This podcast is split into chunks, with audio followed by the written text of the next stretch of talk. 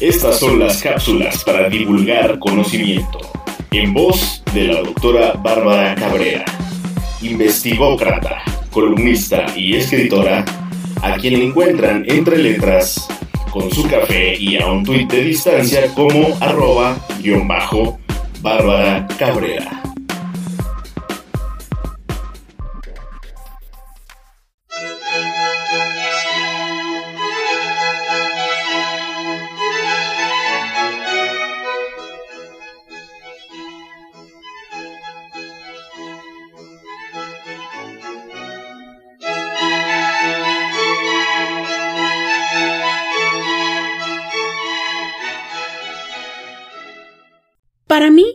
Es un privilegio poner mis letras al servicio del conocimiento, y lo hago de manera creativa y distinta. Hace algún tiempo me convertí en investigócrata. Actualmente es la manera en cómo participo, interactúo y me presento ante los demás. Un término que es visto con curiosidad y leído con dificultad. En esta tesitura considero oportuno presentarlo y desglosarlo. Estudié Derecho para hacer investigación, y ser una contribuyente al mundo del conocimiento a sabiendas del abanico de posibilidades que ofrece la ciencia jurídica. No así para defender a los demás en tribunales. Lo supe desde el propedéutico de la licenciatura, cuando tuve el privilegio de colaborar en un par de libros junto a uno de mis grandes maestros, Jesús Tadeo, quien me dio acceso a su vasta y multifacética biblioteca personal, donde encontré, ojé, y leí algunas obras que no suelen encontrarse en cualquier lugar. Leía de todo y más allá de lo relacionado a mi formación profesional. Acudía a cuanto evento estaba relacionado con mis objetivos. En esa época me parecían extraños la mayoría de mis compañeros, los cuales extasiaban y macheteaban a los autores de mamotretos de pasta dura que desde mi perspectiva eran caducos, tradicionales y unidimensionales autores que muertos y remuertos ya no tenían posibilidad de actualizar sus conceptos. No obstante, en la formación tradicional no había de otra que aludirlos, debido a que quienes están frente a grupo los recetan una y otra vez. Poco les falta para mandarles a hacer un nicho. Por fortuna, no permití que ese mundo me intoxicara ni contaminara, ni llegara a ser tal su influencia que me convirtiera en una más del montón de abogados o licenciados en Derecho que una vez egresados son lanzados a la realidad con códigos y leyes bajo el brazo. Luego, continué mi formación académica hasta obtener el doctorado. Eso sí, a sabiendas de que el aprendizaje no concluye y es preciso continuarlo, ampliarlo y modernizarlo constantemente. Hago mía en estos menesteres la premisa feyerabendiana que advierte como único principio metodológico deseable el todo sirve, el resto de reglas es necesario sean infringidas para que haya progreso. Un interesante y desafiante camino he recorrido desde entonces. Suman múltiples libros como autora, coautora, coordinadora y participación en prólogos. Decenas de artículos de divulgación y generación de conocimiento, auspiciados desde mis líneas de investigación, imprimiéndoles mi particular forma de hacer investigación, cientos de columnas donde doy cuenta de mis opiniones y posicionamientos, palestra desde donde actúo, convoco y provoco. La investigación es una labor intelectual trascendente para generar conocimiento, contrastarlo, continuarlo, rectificarlo, ponerlo a disposición. En definitiva, para el progreso siempre y cuando sea utilizado para estos fines. Una labor donde en ocasiones pagan por pensar. Lo digo así porque habemos quienes, de manera independiente, llevamos a cabo estas labores e invertimos para generar conocimiento.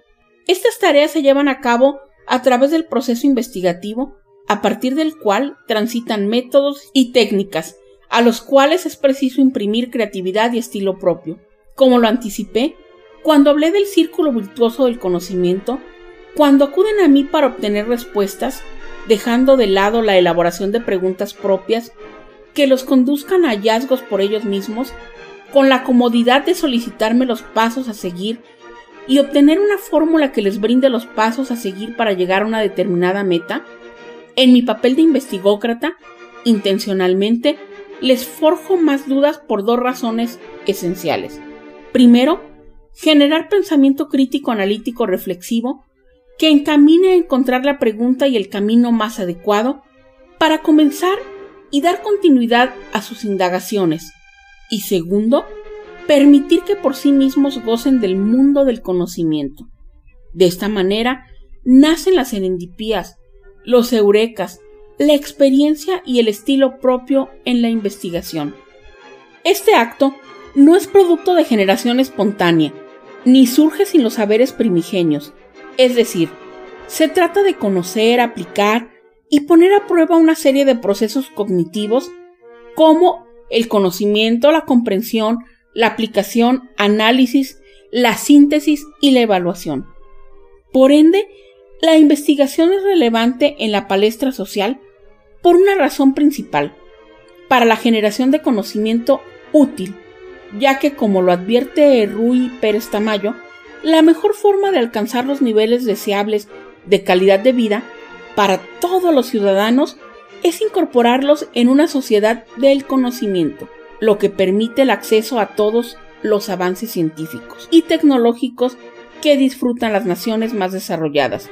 Pero no se trata solo de disfrutar de esos avances, sino de participar en ellos, de poseer los conocimientos necesarios para alejarse de la dependencia de los que sí saben hacer las cosas y pasar de ser una sociedad de consumidores a una de productores, donde unos, quienes la generan y divulgan, y los otros, quienes la reciben, forman parte de un entorno valioso para el progreso y contribuir así a las mejoras de su comunidad, país y por supuesto en la calidad de vida individual y colectiva, a partir de una toma de decisiones informada y adecuada. Todo ello en un entorno al que denomino ecosistema de la divulgación del conocimiento, donde los principales actores, a quienes nombro los protagonistas de la divulgación, son los generadores, los receptores y por supuesto los saberes que se ponen a disposición sobre la mesa de debate, para ser analizados, contrastados, refutados, continuados, extendidos, complementados y por supuesto divulgados. Su consecución lleva implícita la aplicación del proceso de divulgación del conocimiento que incluye poseer un conocimiento, seleccionar el público, traducir el mensaje a un lenguaje claro, elegir los mecanismos y herramientas para difundirlo, lanzar los mensajes, dar continuidad, generar sinergias, así como interactuar, intercambiar ideas, ampliar la información, tomar nota de nuevas líneas de acción e investigación y dar paso nuevamente al proceso investigativo.